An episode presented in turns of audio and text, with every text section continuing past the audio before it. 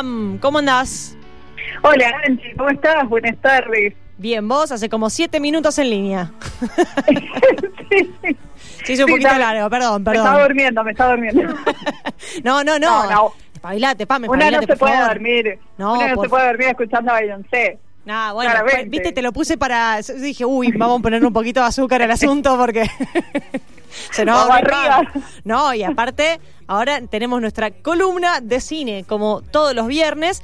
Y Como todos los viernes. Pam, eh, al principio del programa, una conclusión, medio al- algo que pensaba sobre la columna de hoy, el tema de hoy, es Sí. cómo eh, todos los temas que nos tocan en la vida real, todos de alguna forma u otra se ven reflejados en el cine y en las películas que vemos, ¿no? Claramente. El cine es reflejo de la sociedad y se ha usado como para, para hacer Medio críticas, catarsis, para enviar ¿no? mensajes. Sí, sí, sí. Y me parece que también si vos querés armar un personaje que, que cuente una historia que sea interesante, hay ciertos temas que no que, que no puedes costear, eh, Sí. que, que, que bueno ya lo hablamos la semana pasada con el tema del cuaderno de Tommy, este tenías que para contar esa historia tenías que meterte en, el tema del drama de una persona muriendo de cáncer, de una persona este, que, que debate con su médico el tema de la eutanasia y todo eso. Este, y hoy vamos a tocar otro tema que también es difícil, que está muy en agenda, que ha sido muy, muy comentado esta semana, este, y es cómo el cine y las series abordan eh, la temática del aborto. Muy bien. Y vamos a ir pasando por, por varias producciones que lo abordan de diferentes maneras, de diferentes posiciones también, como para poder eh, hacer un análisis bastante completo y también poder dejarle a la gente que, que está escuchando eh, algunas cositas como para ver, algunas producciones para ver, en el caso que se quieran informar mejor o que quieran buscar algo como para este no sé, empatizar un poco este o, o escuchar todas las campanas, les vamos a dejar todo esto para el fin de semana largo y para, por supuesto, poder tomar este o, o poder debatir, ¿no? Entrar en este debate Tal que cual. se está dando tanto porque la semana que viene, este probablemente, si, si todo sigue según la agenda, se va a votar una vez más en el Congreso este, la ley de interrupción voluntaria del embarazo. Entonces, la primer pregunta, hacía mucho que no debatíamos igual, esto- está bueno. Vamos, vamos, La va- vamos, vamos a por ellos. Claro, la primera pregunta que traigo acá para tirar a la mesa, para que debatamos obviamente con vos, Angie, es si se puede hablar de aborto sin perspectiva social. No. La respuesta corta es no.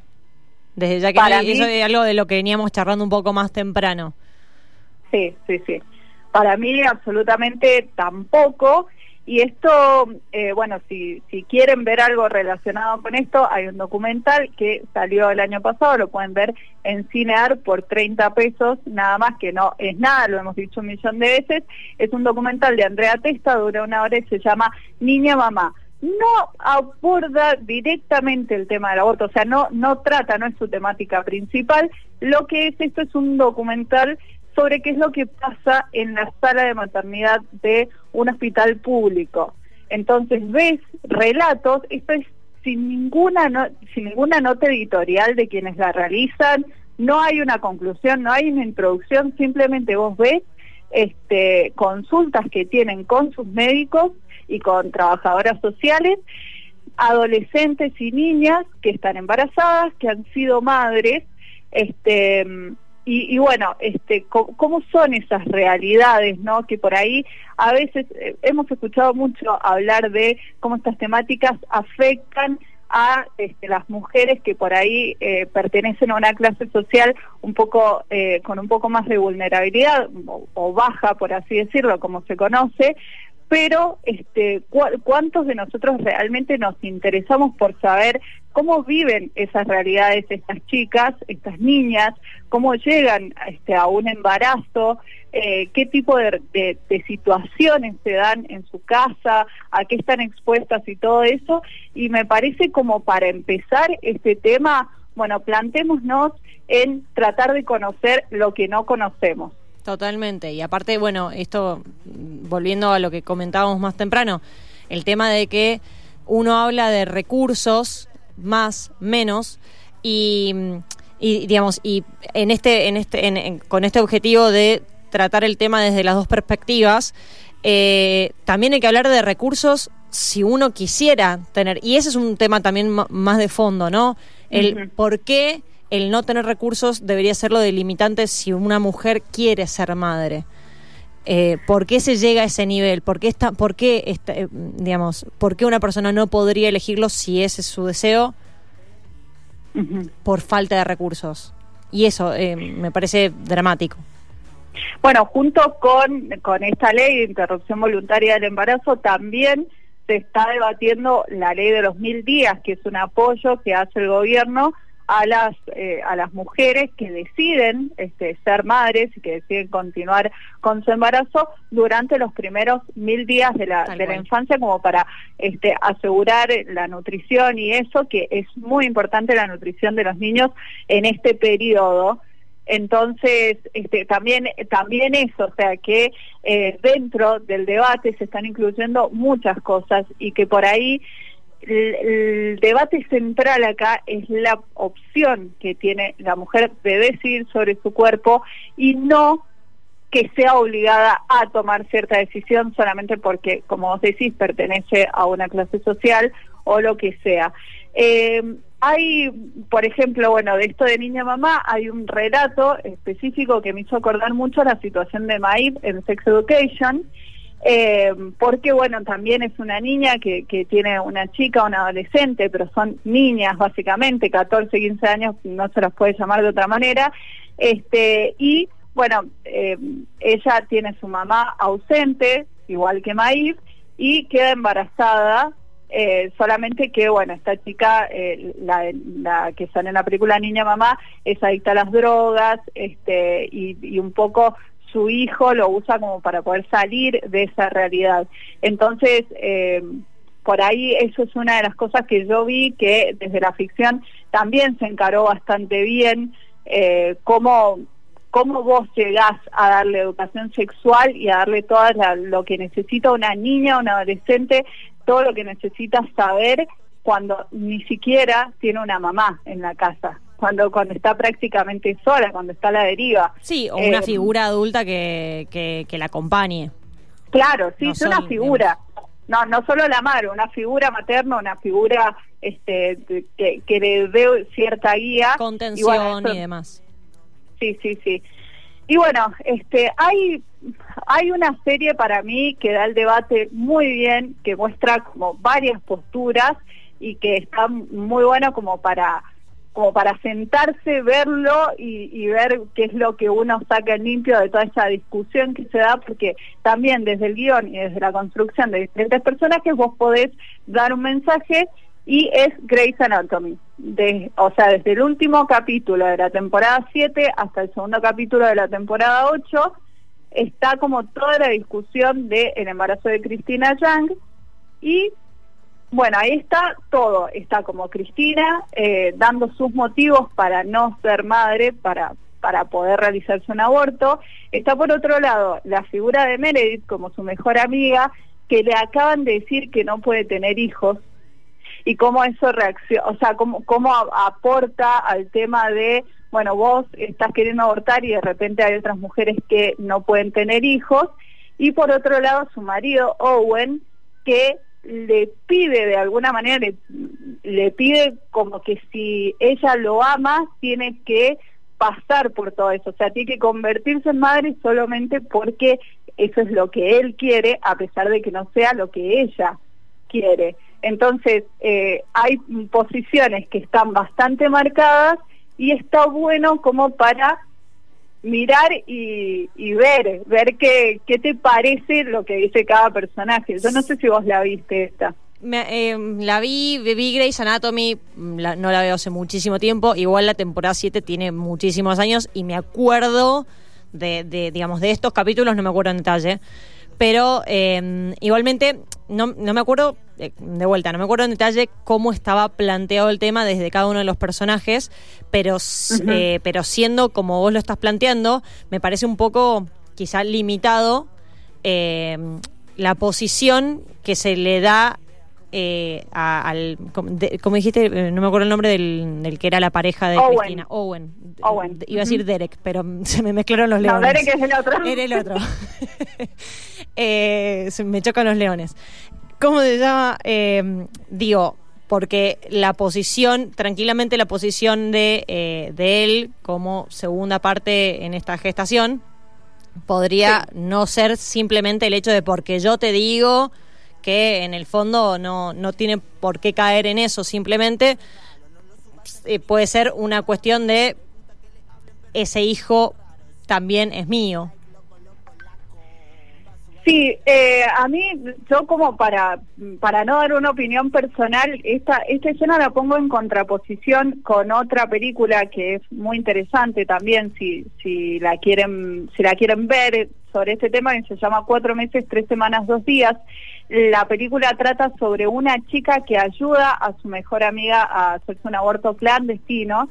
Eh, y bueno, la pasan súper mal, las chicas tienen que hacer un montón de cosas y conseguir la plata y todo eso. Entonces esta chica después va a la casa del novio, queda súper destruida, ha tenido un día terrible y como que le cuenta al novio que está mal por eso, porque le está ayudando a su amiga a, abortar y el pibe le dice, pero ¿cómo vas a hacer una cosa así? Y entonces ella le dice, Sí, pero el jueves pasado yo te pedí que vos te cuidaras cuando teníamos relaciones y a vos no te importó nada.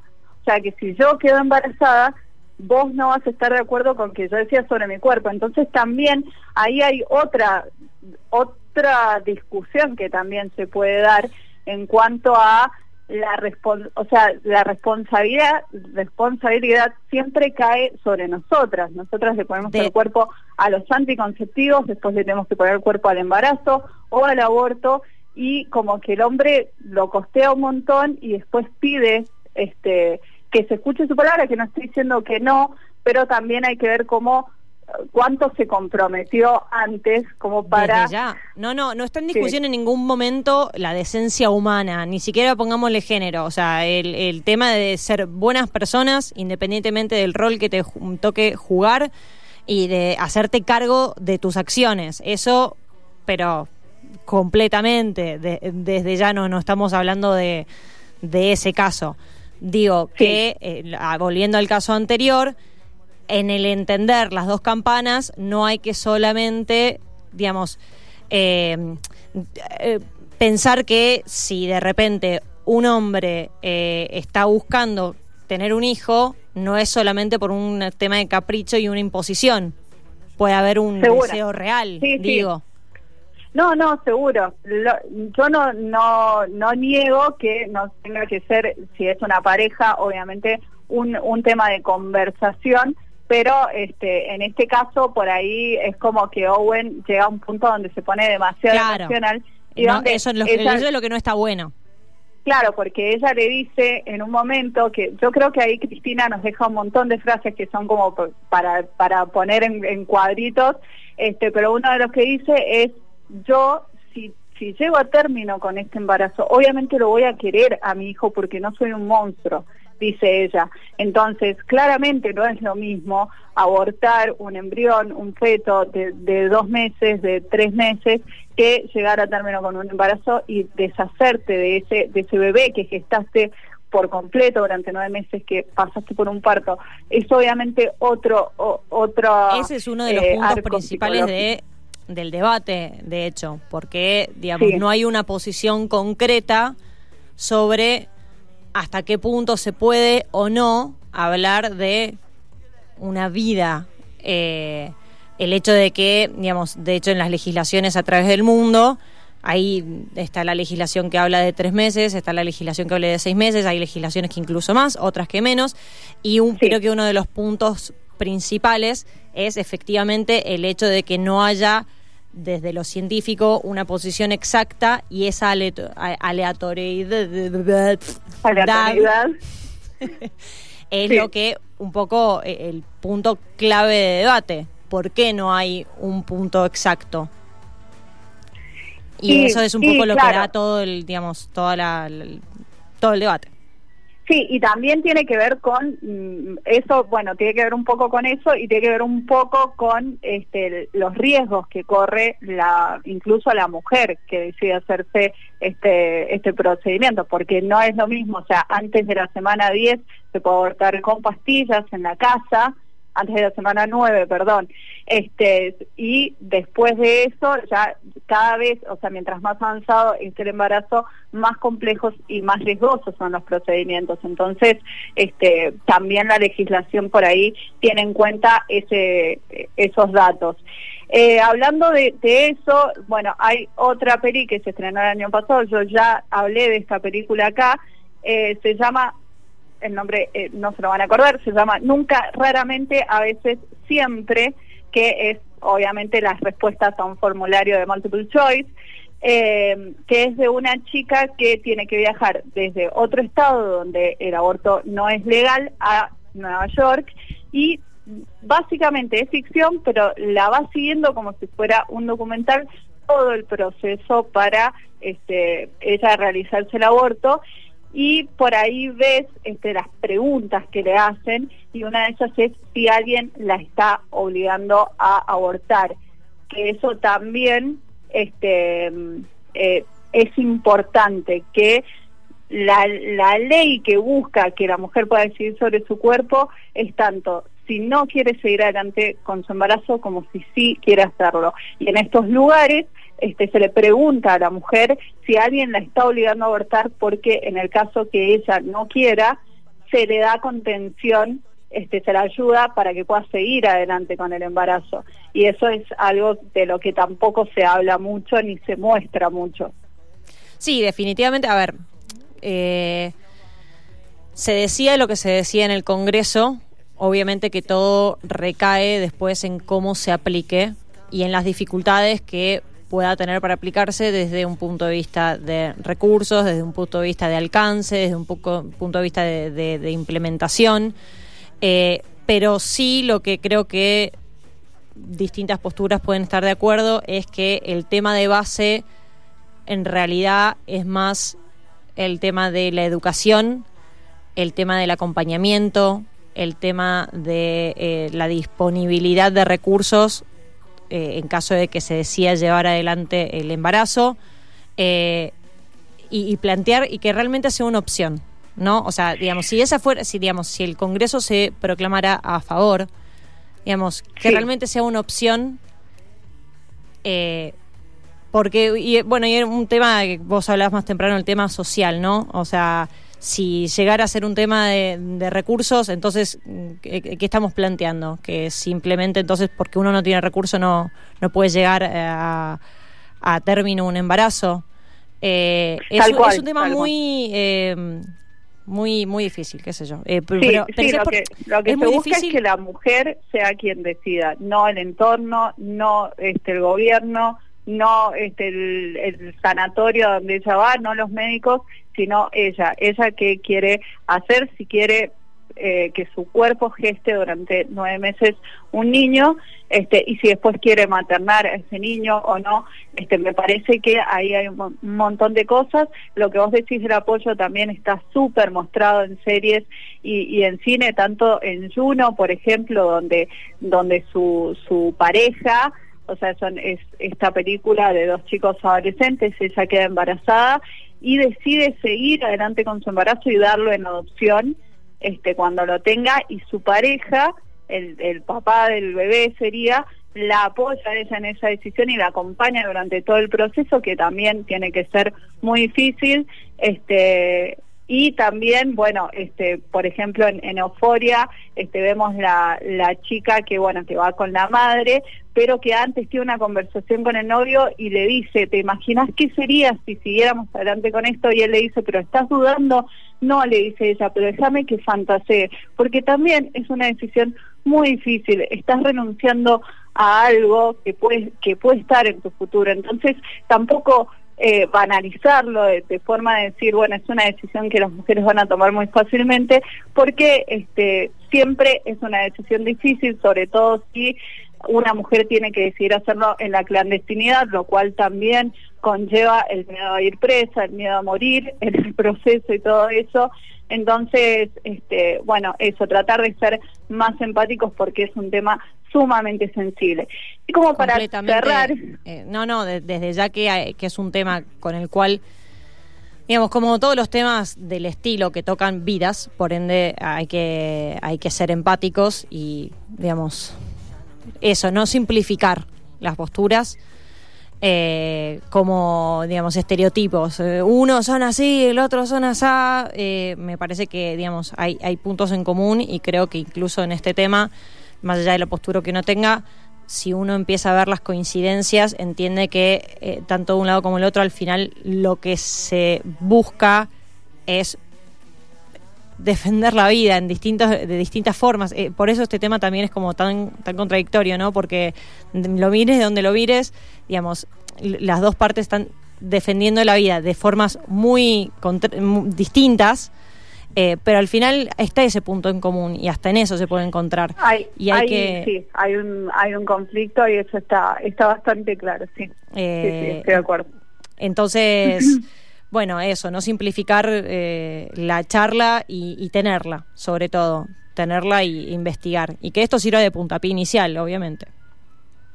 Bien, ya hemos dado como, como el debate eh, bastante amplio, lo hemos visto desde todas las, formas posibles, aún así, como Fer me pidió que el debate fuera lo más amplio posible, le mandamos un beso a Fer y nadie está intentando cerrucharle el piso, le vamos a decir así, para que se quede tranquilo. Yo no lo dije, lo dijo Pamniea, o sea, fíjense, qué sé yo. Este, vi para para este para este segmento, como como esto es eh, es servicio, vi la película que se estrenó el año pasado que es este antiaborto, teóricamente cuenta la historia de una persona que trabajó no, teóricamente en no. Teóricamente cuenta la historia de una persona que trabajó en Planned Parenthood y por, digo teóricamente porque hay cosas que yo las veo demasiado exageradas. Cosas que las podés ir chequeando mientras te las van mostrando, las podés ir googleando y te das cuenta que no son tan así como te las muestran. Bueno, pero estamos hablando de ficción igual. Obviamente. Siempre hay un y tiene una bajada de línea muy clara. Yo este, no recomiendo ni que la vean ni que no la vean, eh, pero sí me parece que por ahí es medio chicana en el hecho de que, por ejemplo, ella en un momento, ella que está casada, este, eh, se hace un test embarazo en el, en el baño de su trabajo, la jefa ve que le dio positivo y le dice, nos podemos hacer cargo de eso. O sea, como si, eh, como si la mujer anduviera con el, no sé, con la sonda tratando de abortar todo lo que se le cruza por enfrente, me pareció que lo llevaron ya a un punto que es ridículo porque no, eso es ser demasiado pro aborto y demasiado querer que ninguna mujer este, que tenga un hijo nunca y no es la base de esta conversación ni en mi experiencia de las personas que están a favor de la de la legalización del aborto, de la despenalización del mismo. Así que me parece que en ese sentido exageran algunas cosas un poco de más como para dar el mensaje, pero bueno, te muestran diferentes métodos de aborto, aborto con pastillas, aborto este por aspiración. Si la quieren ver, véanla. Este, yo creo que no es una película que tampoco le vaya a cambiar la vida a nadie, este, pero bueno, eso, solo para aportar a este debate, vi esa película y, bueno, eso, es... lo que saca el limpio. Bueno, me parece que, a ver, desde ya que, eh, digamos, cuando se habla de debate, se habla de estar abierto a las distintas posturas y, es, y me parece que es necesario y rico. Eh, ver eh, este este material independientemente de lo que a ver es como vos decís al final estas exageraciones no sirven porque casi que ironizan eh, digamos el, digamos el punto que querés hacer. Entonces sacan el foco de digamos del real mensaje para para dejar más en claro la exageración que otra cosa. Pero claro porque te exageran eso que después cuando te hablan de que Planned Parenthood este es un negocio y todo eso este que vos podrías llegar a creerlo ya te exageraron tantas cosas antes que vos decís bueno esto Mm, puede, sí, puede que sí, puede que no. Bueno, eh, sí, entiendo, entiendo el punto, sí, pero, sin, em, pero hay que dar el lugar también a entender eh, los, Claro, la- las reales motivaciones y lo- el real mensaje detrás, que es una posición también válida. Lo mismo que hay que respetar eh, la elección de una posición, hay que entender y respetar la posición de la, eh, la, la opinión de la otra posición y eh, entender que, digamos, de las dos partes creo que lo que se busca son eh, es, es lo mejor, pero bueno, entendido de distintas formas, ¿no? Que es, es, bueno, es muy Claro, bueno, es, es, es un debate este, bastante difícil. Yo acá igual este, no, no venimos a dejarle línea a nadie, sino a dejarle cositas, como dije al principio, para que vean. Claro, estas películas tratan muy bien la temática, la tratan desde puntos de vista totalmente diferentes y bueno, si a alguien le interesa el tema, si estás indeciso, si no sabes qué ver, mm, bueno, métele a esto que por ahí este, vas a sacar algo en limpio y bueno, cada uno este, según este, lo, lo que crea, lo que sienta y todo eso va a llegar a sus propias conclusiones. Muy bien, Pam. Ahora entonces pasamos eh, los nombres de las películas que mencionaste por eh, las redes. Muchas gracias, Pam, como todos los viernes, por traernos estos temas y estos debates acá al programa. Y ahora nos tenemos que despedir. Muchas gracias, Andy, a vos. Que estés muy bien. Andy, eh, no sé. Andy. Andy. Andy. Andy. Andy. Está bien, pasa. Te cambié el nombre, listo, ya está, te rebauticé. La otra vez que me dijeron Jessica, ¿no? ¿Cómo era? No, no era Jessica. Ah, era- bueno. Gise, Gise, la otra vez me dijeron Gise, así que tranqui, Andy, zafa. Gracias, Pam. Un abrazo y buen fin de. Abrazo gigante, Andy. chau, chau. Le mando, le mando, chau, chau. Ay, Pam Belmont con su columna de todos los viernes.